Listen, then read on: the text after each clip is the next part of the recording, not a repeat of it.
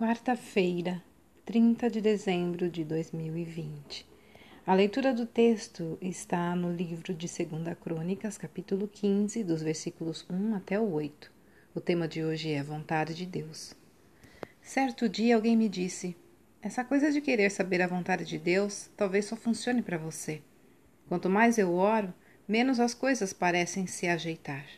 Lembrei-me imediatamente de 1 João 5,14, que afirma: Se pedirmos alguma coisa de acordo com a vontade de Deus, Ele nos ouvirá. Muitas vezes oramos e oramos e Deus parece estar longe ou não responde a nossa oração. Mas às vezes precisamos nos avaliar honestamente. E se a vontade de Deus for diferente da minha?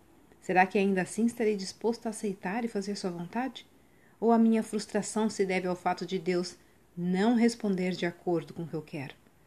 Muitas orações não são respondidas porque não estamos realmente dispostos a abrir mão da nossa vontade para fazer a dele.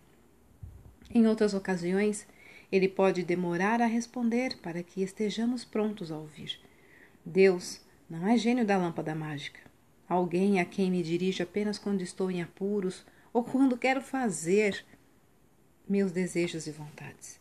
Em vez disso, está acessível a quem o busca de coração, para fazer sua vontade e viver em contato constante com Ele.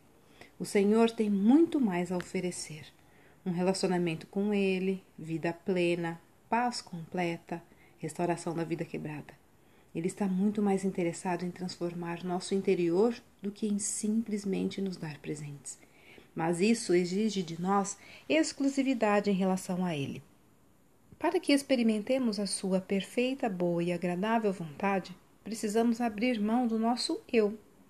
Quando nos dirigimos a Ele assim, prontos para fazer o que Ele quer, Ele sempre se deixará encontrar e revelará sua vontade, pois está mais interessado em que façamos do que nós mesmos. Olha, não desista de buscar a Deus de todo o coração. No tempo oportuno, Ele lhe mostrará sua vontade. Texto retirado do presente diário da Rádio Transmundial, edição número 23.